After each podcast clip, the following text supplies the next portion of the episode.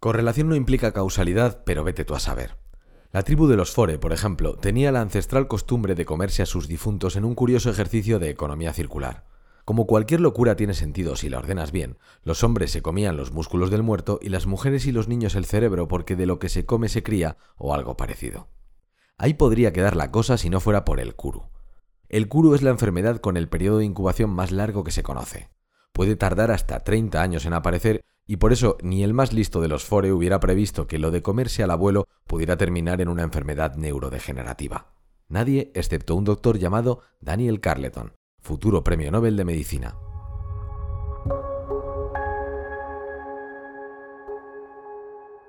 Soy Alex y en este podcast lanzamos pequeñas reflexiones sobre lo que hacemos cada día en Microbio ayudar a empresas, direcciones de marketing y comunicación o emprendedores con ganas a mejorar su marca desde la estrategia, el diseño y el autoconocimiento.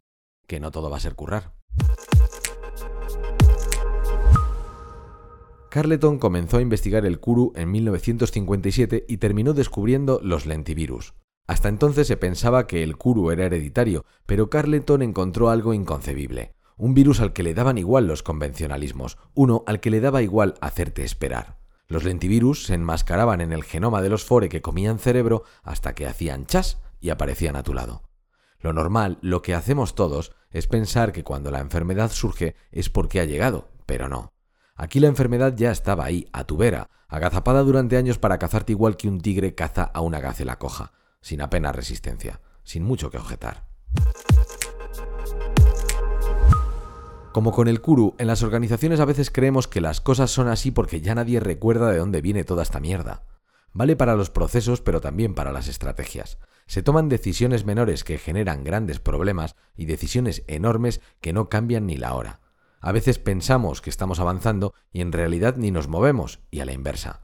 No sé si me explico, somos los mismos que se comían el cerebro de su cuñado pero con ordenadores.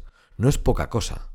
Aspiramos a la inmortalidad pero cinco años nos parece mucho tiempo. Esperamos que, como en las películas, las cosas sucedan de un plano a otro. Activo las ventas y suceden las ventas. Planifico tal cosa y sucede tal otra. Y sí, hay cosas que son así, que son como ir a comprar el pan o llevar al peque al cole.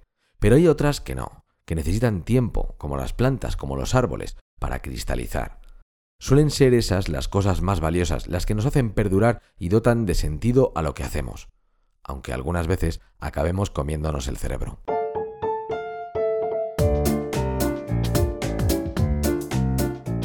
Puedes encontrar una versión escrita de este texto y muchos más enlaces y cositas interesantes sobre marcas, diseño y comunicación en nuestra newsletter que te enlazamos en la descripción. Y recuerda, hacernos felices es súper barato. Suscríbete, dale a me gusta o recomiéndanos a ese amigo tuyo al que le molan estas mierdas. Besotes.